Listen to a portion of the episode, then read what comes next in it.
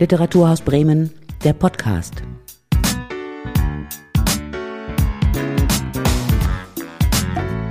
Heute mit Sophie Mahakamangavi und Laura Zvetnia. Laura ist Ende der 1980er in Bremen geboren und in Bremen Nord aufgewachsen. Mittlerweile schreibt Laura Zvetnia für die Zeit, ist dort Redakteurin und auch stellvertretende Ressortchefin. Dieses Jahr kam auch dein Debütroman heraus, der heißt Auf der Straße heißen wir anders und einige Themen, die dich interessieren, sind auch wenn du bei der Zeit schreibst, Armut und Ungleichheit und das in all ihren Facetten und das spiegelt sich, finde ich, auch sehr in deinem Roman wieder. Du bist selber auch in Bremen-Nord aufgewachsen, ich habe es gerade erwähnt, in einem Gebiet, das man vielleicht tatsächlich eher als randständig bezeichnen könnte. Auch finanziell haben es dort viele Familien ein bisschen schwerer.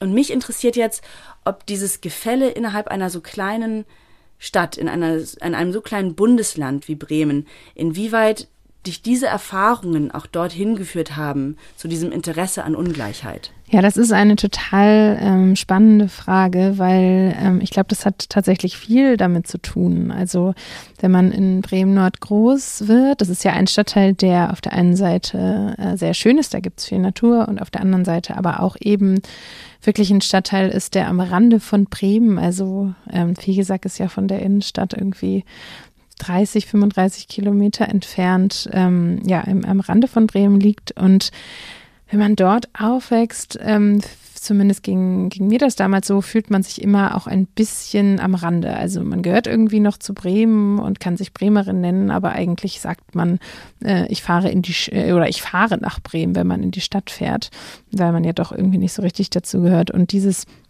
nicht dazugehören und ähm, natürlich auch durch die, durch dieses ökonomische, ähm, was dort auch teilweise eben nicht so reich ist in, in, in Bremen Nord, also wo man eben äh, auch äh, Familien trifft, die es irgendwie nicht so einfach haben und im Stadtteil nicht alles so super funktioniert. Da ist natürlich das, dieses Gefühl, ähm, ja, nicht richtig dazu zu gehören, eins, mit dem man groß wird. Du hast ja auch schon in anderen deutschen Großstädten gelebt und in Nicaragua und auch in diesen Städten und in anderen Ländern gibt es ja sehr starke soziale Gefälle. Aber nimmst du das anders wahr in Bremen? Ist dann, hat das eine andere Qualität? Ich glaube, das kann man ganz schwer vergleichen. Also in den anderen Ländern, in denen ich jetzt auch zum Teil gelebt habe, also wie jetzt zum Beispiel in Zentralamerika, da gibt es ja oft eine extreme Spaltung. Da gibt es extreme Armut und extremen Reichtum. Das ist ja in Deutschland zum Glück ähm, nicht so. Ähm, ich habe das Gefühl, dass man zum Beispiel in Nicaragua, ähm, wo es eine große Schicht von armen Menschen gibt, ähm, teilweise mh, mm, mehr zur Mehrheitsgesellschaft gehört, auch wenn man wenig Geld hat. Also dann können sich halt viele Leute das nicht so leisten. Und das ist in, ähm, in Deutschland, finde ich, teilweise anders. Und ähm, ich weiß gar nicht, das kann man, glaube ich, wirklich nicht auf Bremen Nord bezogen sagen. Aber dass ähm, hier, wenn man, wenn man sich, wenn man weniger Geld hat, dann ist es ja teilweise so, ja, dass man irgendwie in der Schule sich die Klassenfahrt dann nicht so gut leisten kann und das können aber viele andere schon doch, weil eben diese Mittelschicht ja doch irgendwie relativ gut verdient ist. Da gibt es dann vielleicht nicht immer diese Spaltung zwischen superreich und superarm, aber wenn man eben nicht zu dieser Mittelschicht gehört, dann ist das teilweise auch, auch schwer, wenn man so aufwächst. Mhm. In deinem autofiktionalen Roman geht es ja auch um eine junge Frau, Carlotta oder auch Carla, und ihre Mutter ist deutsch und ihr Vater Avi ist ein Armenier aus der Türkei. Und Carlottas armenische Großmutter kam in den 60ern als Gastarbeiterin nach Deutschland. Das sind so quasi die, ja, die Grundfesten ihrer Familiengeschichte so ein bisschen. Aber das, was Carlotta wirklich über ihre Familiengeschichte weiß, das ist tatsächlich relativ begrenzt. Warum ist das denn so? Ja, also Carlotta oder Carla, wie sie sich nennt, ähm, die wächst ja eben mit diesem Vater auf, der ähm, aus der Armenier ist, aber aus der Türkei stammt und der darüber eigentlich nie mit ihr redet. Und das ist äh, eigentlich betrifft das ihre ganze Familie, dass dort ein ganz großes Schweigen herrscht in Bezug auf diese armenische Identität, auf die Vergangenheit, ähm, die eben mit sehr viel Schmerz auch verbunden ist. Also das ist ja Vielleicht weiß das nicht jeder, aber es ist ja ähm, in der armenischen Geschichte ist ja dieser Völkermord ein ganz zentrales Ereignis natürlich. Also, dass ähm, Anfang des 20. Jahrhunderts ganz viele Armenier bis zu 1,5 Millionen ermordet worden sind. Und dieses hat natürlich die Familie geprägt. Ähm, die Vorfahren haben das selbst erlebt und es ist dieses sperrige Wort der transgenerationalen Traumata, die sich durch die Biografien ziehen und eben bis hin zu dieser Tochter, weil der Vater ihr das nicht erzählen will und sie dann dazu bringt, dass sie es besonders interessant findet und es gerne wissen möchte. Du hast gerade das Wort äh, Traumata auch erwähnt und ich glaube, dass Avi, also der Vater von Carla, ihr so wenig erzählt. Das liegt auch daran, dass er ihr sein Trauma nicht weitergeben will. Hat es denn noch eine andere Funktion, dieses Beschweigen der Vergangenheit? Das muss ich mal überlegen. Woran hast du denn so gedacht? Also, was könnte denn Schweigen noch für eine andere Funktion haben? also, ich habe das Gefühl, dass es das Schweigen ist auch oft eine Art von Dingen von sich fernhalten. Also nicht unbedingt nur es nicht weiterzugeben, sondern auch von sich selber das Thema fernzuhalten. Ja, das, äh, das ist auf jeden Fall so bei dem Vater. Also der, ähm, für den ist dieses Schweigen oder beziehungsweise dieses Nicht-Erzählen von schwierigen Dingen. Also er erzählt ja ganz wenig von, von seiner Vergangenheit, aber das sind immer nur Geschichten, die er lustig erzählt. Also er erzählt auch über Dinge, die sehr traurig sind, aber die erzählt er halt lustig, als wäre das eigentlich alles, alles ganz witzig gewesen. Und dieses, ähm, ja, dieses, dieses ganz leicht nehmen von der Welt, von Dingen, die sehr schwer waren. Der Vater ist ja in, in großer Armut groß geworden, hat es wirklich nicht leicht äh, in Istanbul, hat es auch später, er hat in Jerusalem im Kloster gelebt, nicht einfach. Also hat viel Schmerz erfahren und sein Weg damit umzugehen, ist es leicht zu nehmen. Und das, das, das wünscht er sich eigentlich für seine Tochter, die das natürlich überhaupt nicht, wie immer, überhaupt nicht äh, akzeptieren möchte. Aber mit diesem es leicht nehmen oder mit dieser humorvollen Art versucht er ja trotzdem, also er versucht es an seine Tochter so weiterzugeben, aber das ist auch die Ebene, auf der die beiden viel miteinander kommunizieren, oder? Ja, also die beiden das stimmt schon. Sie spielt schon dieses Spiel mit. Also man könnte vielleicht sagen, dass es äh, wie eine Art von Tanz ist, den die beiden zusammen äh, aufführen. Also das ist ja oft so, wenn man kommuniziert und der eine Mensch möchte einem etwas nicht erzählen, dann kann man sich entweder anpassen oder man kann die ganze Zeit dagegen rebellieren und das führt dann wahrscheinlich zu Streit. Das merkt man ja auch in dem Roman, gibt es auch eine Stelle, wo sie sich natürlich dann doch streiten und da ist es eben auch so, dass ähm, am Ende das Schweigen auch, äh, zwischen ihnen hängt, einfach teilweise noch viel schwerer wiegt, sagt sie, als das, ähm, als das, als das Reden, also als der Streit an sich. Und ähm, es wäre natürlich für sie viel einfacher gewesen, nicht diese Fragen zu stellen, dann wäre, würde es eben leicht zwischen den beiden bleiben.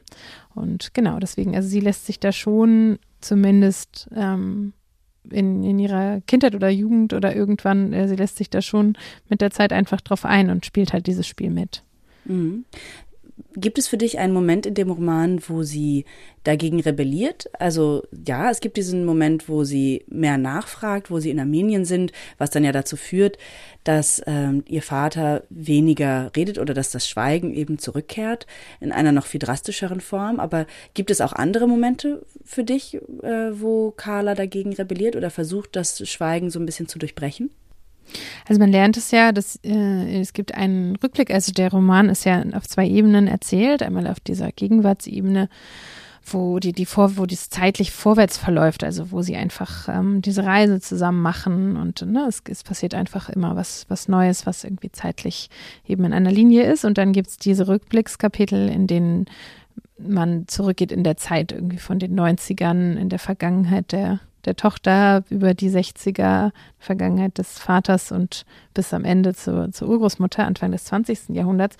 Und so gibt es auch einen Rückblick von Carlotta, wo sie, man merkt, dass sie mit ihrem Vater schon in ihrer Jugend da auch echte Konflikte hatte und äh, ihn auch äh, anschreit ähm, im, im Auto. Und am Ende ist ja auch überhaupt, dass sie diese Reise machen, ein, ein Aufbegehren. Also sie hat ja dann nicht locker gelassen der Tod der Oma ist wie so, also das beginnt ja mit dem Tod der Oma, der so eine Art Zäsur ist in dieser Familie. Alles wird neu geordnet. Und die Tochter bricht dann auch ihre, ihr, ja, ihr Schweigen oder ihre, ihre Akzeptanz des Schweigens in ihrer Familie und fragt immer weiter, ob er nicht doch mit ihr nach Armenien fahren möchte. Also die beiden reisen dann ja nach Armenien und man hat aber viel das Gefühl, dass da eigentlich fast schon zwei Fremde miteinander reisen. Liegt das auch ein bisschen an der sprachlichen Barriere, dass Carla nicht perfekt Armenisch kann, nicht perfekt Türkisch kann, alles so ein bisschen, aber nicht auf einer Ebene, auf der es möglich wäre, mit ihrem Vater wirklich tiefe Gespräche zu führen? Nee, das, äh, das glaube ich nicht, weil der Vater spricht ja ziemlich gut Deutsch. Also sie können sich ähm, da ohne Probleme miteinander auseinandersetzen. Also ich will gar nicht sagen, dass es nicht auch innerhalb von Familien kulturelle Unterschiede geben kann, also oder dass man sich an was ähm, ja oder an was stößt, was man nicht so richtig gut versteht, weil man selber vielleicht äh, in der deutschen Mehrheitsgesellschaft geprägt wurde und das dann einfach für einen ein bisschen äh, fremd wirkt, wie der eigene Vater ist. Ich glaube, das kann schon passieren, aber die Sprache ist es bei ihnen nicht. Also eher auf der Ebene des Nichtsprechens als auf der, der Ebene, mhm. das, was gesagt wird. Wie, wie fühlt sich denn bei Carlotta diese, diese doppelte Fremdheit an? Also für ein Leben in der Diaspora keine eindeutige Antwort vielleicht zu haben auf die Frage, woher kommen denn deine Eltern oder woher kommst du? Also für Carlotta ist das ja sehr schwer. Also sie wächst ja in Bremen Nord auf ähm, und da kommt auch wieder dann der Stadtteil ins Spiel. Es ist ja ein Stadtteil, der sehr äh, migrantisch geprägt ist und in dem es aber ähm, so, ist es zumindest in ihrer Klasse, ähm, in dem es nicht das, das ähm, für die Kinder nicht immer das Negative ist oder so, wie das vielleicht andere in, in diesem Land sehen, sondern für die ist diese Herkunft ihrer Eltern oder Großeltern, dieses in Anführungszeichen Zuhause, wie sie es nennen, etwas ganz Tolles. Also die erzählen nach den Sommerferien, wie sie zu Hause waren in der Türkei oder auf der Datscha in Russland. Und das hat diese ähm, Carla nicht. Und sie hat aber eigentlich einen Vater, der auch in der Türkei geboren ist, der aber Armenier ist. Und sie versteht nicht, was, was das eigentlich genau bedeutet. Warum hat sie eigentlich keine Heimat in Anführungszeichen, von der sie von der sie erzählen kann und ähm, in die sie, die sie besuchen kann in den Sommerferien. Sie kann immer nur ins Schwimmbad gehen ähm, in Bremen Nord und, und eben nicht am Bosporus äh, Eis essen. Sie hat quasi noch nicht mal mehr das Gefühl, dass sie, ich sag jetzt mal, die Einwanderungsgeschichte ihrer Familie richtig claimen kann oder sich richtig ihr zu eigen machen kann. Was hat das denn für einen Effekt auf Carla und auf ihr Aufwachsen? Ja, es ist das ähm, Gefühl, was sich eigentlich durch das ganze Buch zieht, was eigentlich auch alle ein bisschen haben. Das ist das ähm, Gefühl, nicht dazuzugehören. Also sie ähm, wächst eben auf, hat ja auch noch eine äh, türkische Cousine, also ihre deutsche Mutter ähm, hat eine Schwester, die auch einen Mann aus der Türkei, aus Istanbul geheiratet hat und der ähm, aber dort immer hinfährt. Also der Vater von Carla oder Carlotta hat ja ähm, ein Problem damit, in diese alte Heimat zu fahren, weil es dort für ihn als Armenier nicht immer schön war. Und der Onkel aber, der fährt dort gerne hin. Und das ist für sie deswegen schon ein komisches Gefühl. Also als würde sie eben zu diesem Land, was irgendwie auch mit ihr was zu tun hat, halt einfach nicht dazu gehören. Also in der Art wie so eine Lücke in der Identität. Mhm.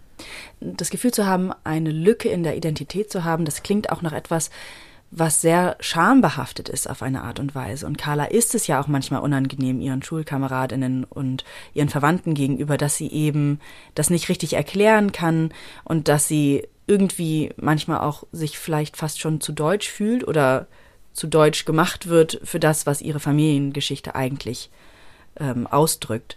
Woher kommt denn dieses Gefühl von Scham bei Carlotta noch?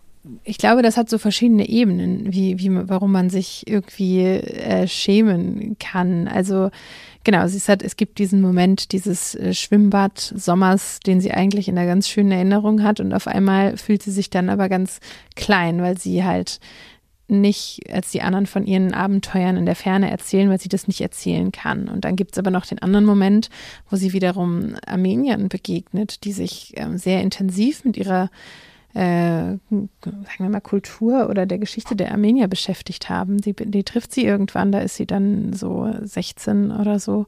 Und sie saß eigentlich äh, die letzte Nacht noch irgendwo auf der Couch und hat irgendwie Nintendo gespielt und Pizza gegessen und ähm, oder nee, sie hat, glaube ich, nur Aufbackbaguettes gegessen, weil die Pizza sie mittlerweile eklig findet, die sie irgendwie ausfahren da. Und ähm, hat sich eigentlich nicht so wirklich damit beschäftigt und hat durch Zufall im Radio davon gehört, dass es so eine Demo zur Anerkennung der des armenischen Genozids gegeben hat. Und dann trifft sie eben diese ganzen informierten Jugendlichen und das ist dann wieder ein Moment, wo sie das Gefühl hat, oh Mann, na gut, mein Vater hat mir nichts erzählt, aber warum habe ich mich eigentlich all die Jahre nicht damit beschäftigt?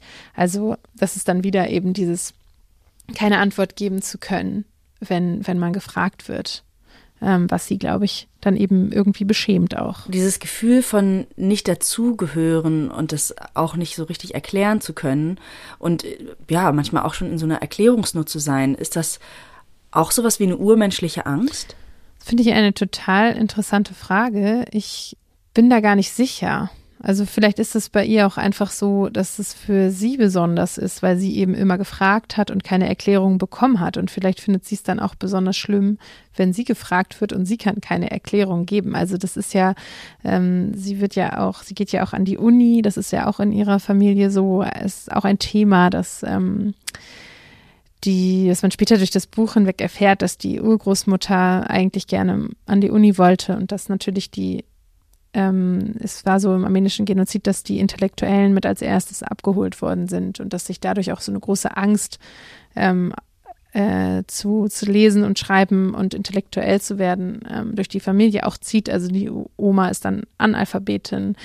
Ähm, der Vater sagt äh, zu ihr immer, zu der Tochter immer, ach, ähm, gibt ja immer nur die, die, die, die Klatschseiten in der Zeitung, nie, nie die Politikseiten. Und sie aber möchte auch wieder dieses Wissen haben und geht an die Uni, promoviert dann sogar. Und ich glaube, dieses, wenn man selber so nach Antworten sucht, dann keine geben zu können, ist wahrscheinlich etwas, was sie so persönlich auch beschämt oder ihr Probleme bereitet. Carla erfährt immer nur so recht bruchstückhaft von ihrer eigenen Familiengeschichte. Manche Sachen erfährt sie auch gar nicht. Und das erfahren wir nur als Leserin und als Leser. Mm, große Teile bleiben ihr also unbekannt über ihre eigene Geschichte, auch weil ihr an, in Teilen ja die Sprache fehlt. Also das ist jetzt nicht nur in Bezug auf ihren Vater, sondern ihre Familiengeschichte generell ist das auch schambehaftet, die Sprache nicht zu sprechen, die die Eltern sprechen, die die Großeltern und Urgroßeltern gesprochen haben? Ja, also es gibt ja so einen Moment in, in, der, ähm, in dem Roman, wo sie, oder den gibt es eigentlich ganz oft, wo sie immer am Wochenende bei ihrer äh, Großmutter sind im Wohnzimmer und alle können sich auf Türkisch unterhalten. Also Türkisch ist irgendwie die Verkehrssprache in Anführungszeichen in der Familie und sie ist irgendwie die Einzige, die es halt nicht sprechen kann und sie kann immer nur die Telenovelas angucken, die sie irgendwie versteht. Die sind zwar auch auf Türkisch, aber weil sie halt, ähm, ja, weil es halt so eine einfache Handlung ist und äh, das macht ihr schon zu schaffen. Also hat Carla quasi innerhalb ihrer Familie auch nochmal eine randständige Position, weil sie eben, du hast es gerade erwähnt, sie promoviert sogar und sie ist auch die Einzige, die der es schwerer fällt, sich auf Türkisch zu unterhalten oder oder auf Armenisch. Genau. Und kann man in diese Bi- oder Trinationalität irgendwie noch reinwachsen? Das weiß ich nicht. Also sie fahren ja zusammen nach Armenien, sie machen ja diese Reise und ähm, das ist bestimmt mit der Hoffnung verbunden, dann, wenn man dort hinkommt, ähm, auf einmal etwas zu finden, was, was ihr immer gefehlt hat. Und das passiert natürlich nicht. Also sie findet dort natürlich ähm, Dinge, die sie lernt oder die sie mit dieser armenischen Kultur in Verbindung bringen. Aber das muss man vielleicht auch dazu sagen, der Genozid hat ja zum großen Teil auf dem Gebiet der heutigen Türkei stattgefunden und die Familie von äh, Kalota ist ja auch in Istanbul verortet. Und ähm, das heutige Armenien liegt ja aber ganz woanders. Das liegt ja ähm, in den, in den Bergen im Kaukasus. Es ist eine äh, ehemalige Sowjetrepublik, die natürlich auch durch diese Jahre sehr stark geprägt wurde. Und wenn man dort dann hinkommt, dann ist das natürlich für etwas ganz anderes. Auch die Sprache dort ist schon anders. Und deswegen glaube ich nicht, dass man da so stark reinwachsen kann. Also sie ist natürlich davon geprägt, genauso. Also sie hat, ist ja mit dem Börek ihrer Oma groß geworden und mit den, mit den Angstgefühlen, den, die vielleicht einige Armenier haben. Aber ich glaube, das wäre eine Illusion zu denken, dass man einfach in ein Land fährt und dort dann ganz lange lebt und auf einmal hat man diese Identität, die man früher nicht hatte. Aber Carlotta isst eben auch bei ihrer Großmutter viel Börek. Und es geht einfach generell auch im Roman, habe ich das Gefühl, viel ums Essen. Dabei wird ziemlich viel ausgehandelt. Zum Beispiel, wenn auch ihr Vater seiner Mutter erzählt, dass er jetzt ein Kind bekommt mit einer deutschen Frau. Dabei wird sehr viel ausgehandelt, was vielleicht gar nicht anders zur Sprache kommen kann. Also Fürsorge, Trotz, sind auch Machtdynamiken dabei. Was für Funktionen hat denn das Essen?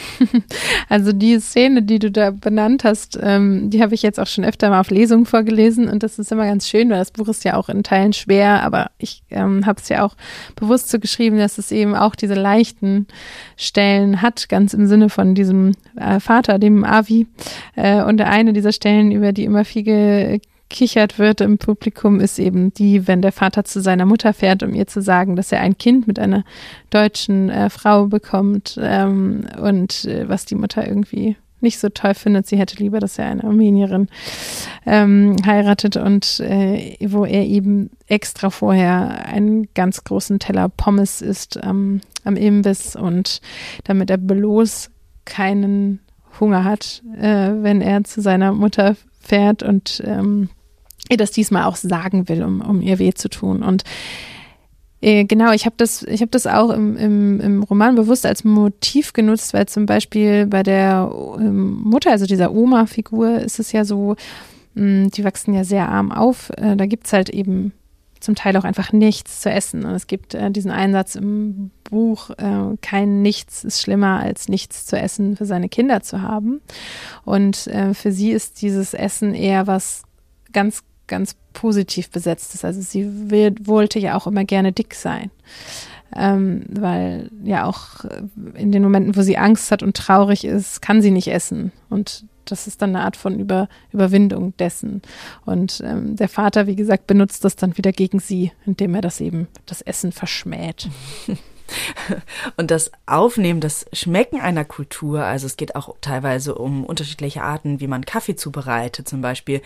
Inwiefern ist dieses Schmecken und Aufnehmen und Essen, inwiefern ist das auch verbunden mit einer authentischen, ich setze es mal in dicke Anführungsstriche, mit einer authentischen Auseinandersetzung mit einer Kultur? Naja, ich glaube, man kann es auch äh, völlig unauthentisch machen und immer einfach nur sagen, ach so, ja, bei den Türken oder bei den Armeniern wird immer ganz viel gegessen und alle werden irgendwie vollgestopft und so. Und das ist natürlich dann auch manchmal zu einfach. Aber ich glaube schon, dass über das Essen halt sehr viel weitergegeben wird. Also ich hatte ja auch schon gesagt, über Sprache wird ähm, vieles weitergegeben, ähm, was irgendwie an Identität da ist, aber auch über das, ne, über wie man aussieht und so. Aber ich glaube, das Essen ist natürlich auch, auch so etwas. Ich habe äh, einen Satz in das Buch geschrieben, ähm, der sagt, äh, der Gaumen als Speicher für gute Erinnerungen. Der ist dann darauf bezogen, als sie durch Bremen Nord läuft und wieder nach Hause kommt und sich auf einmal erinnert, dass es halt ähm, total leckere äh, Pizza gibt dort und sie dann diesen Stadtteil, den sie als Jugendliche so negativ wahrgenommen hat, auf einmal wieder gut wahrnimmt oder dass sie das Eis da, sich an das Eis erinnert. Und das glaube ich auf jeden Fall. Also, dass man eben sich einer Kultur oder auch einfach nur einer, einer eigenen Vergangenheit viel über Gerüche und Geschmäcker nähert oder sie auch abspeichert oder erlernt. Kann man das verstehen als Carlas Ersatz dafür, dass sprachlich so viel beschwiegen wird von der Familienvergangenheit und das, was nicht ausgesprochen werden kann, dass das übers Essen ausgehandelt wird? Vielleicht. Also ich habe das Gefühl, du ähm, hast sehr gute Ideen zu meinem zu meinem Roman. Ich habe zum Beispiel da noch gar nicht so genau drüber nachgedacht, sondern das einfach geschrieben. Ähm, aber das kann sehr gut sein, dass sie sich eben, also der, ähm, ja, dass der Vater zum Beispiel ist ja auch auf der ein, äh, auch in Armenien total geschockt davon, dass ähm, er möchte Schnaps bestellen und sagt das armenische Wort dafür und es kommt Wodka und nicht ähm, Raki oder äh, ne, genau, was man eben Anis-Schnaps, was man eben in, in der Türkei als Armenier unter, wenn man Ori bestellt bekommt. Und das ist, glaube ich, schon zum Teil ein, ja, ein Synonym dafür. Ich habe ja am Anfang des Gesprächs einmal dich gefragt, ob die Erfahrung, in Bremen-Nord aufgewachsen zu sein, auch dein Interesse an Ungleichheit beeinflusst hat. Mich würde jetzt auch interessieren, im Umkehrschluss hat die journalistische Arbeit und das journalistische Schreiben über Ungleichheit und Armut, hat das auch beeinflusst, wie du jetzt geschrieben hast in deinem Roman?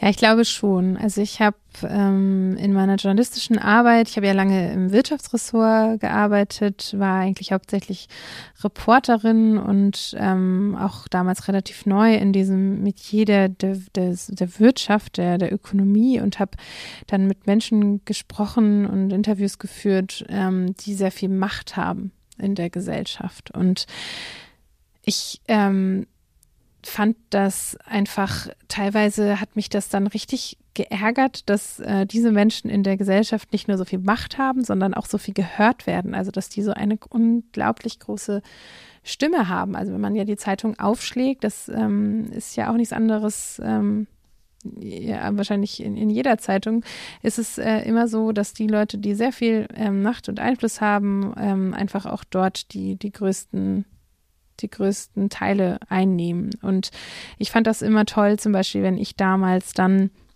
ich war mal mit der äh, Flüchtlingskarawane unterwegs in, in äh, Mexiko, die aus Zentralamerika in die USA fliehen wollten. Und ich fand das dann, dann immer ganz toll, wenn, wenn wir denen dann eine Seite gewidmet haben und wenn andere Kollegen das machen, dass sie eben mit Menschen sprechen, die sonst eigentlich keine, keine Stimme haben oder sich nicht so leicht irgendwie äußern können.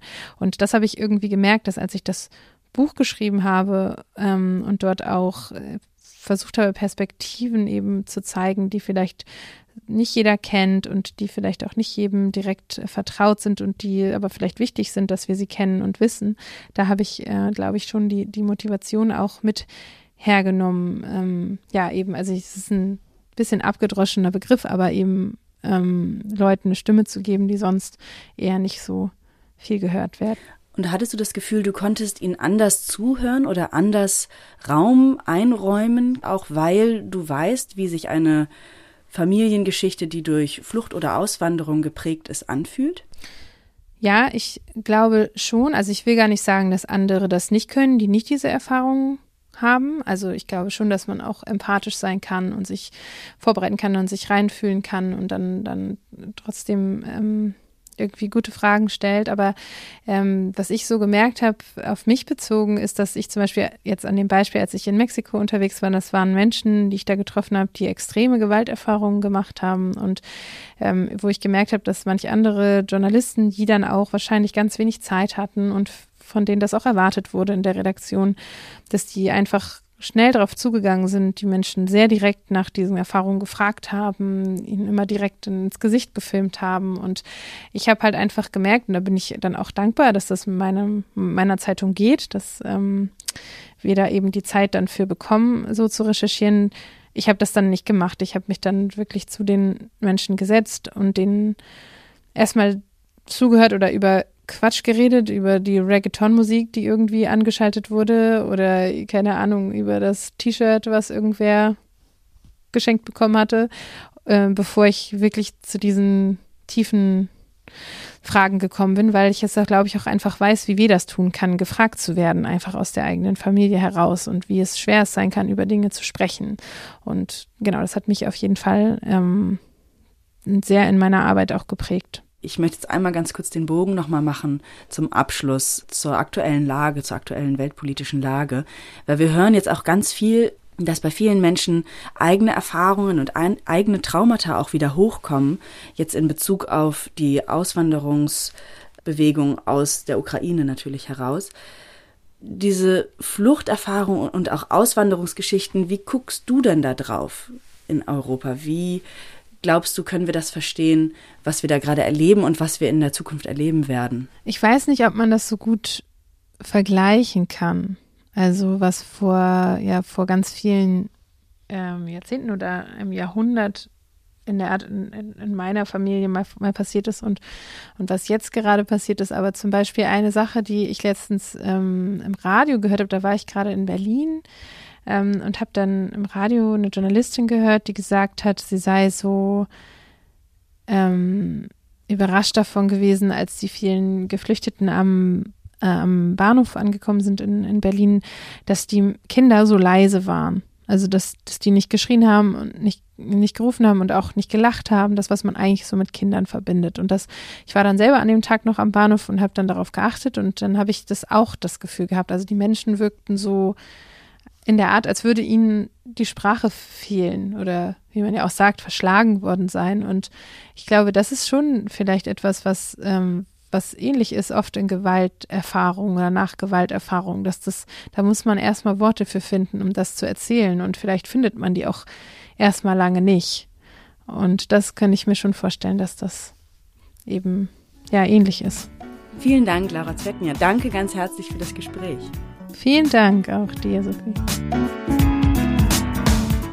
Das war Literaturhaus Bremen, der Podcast.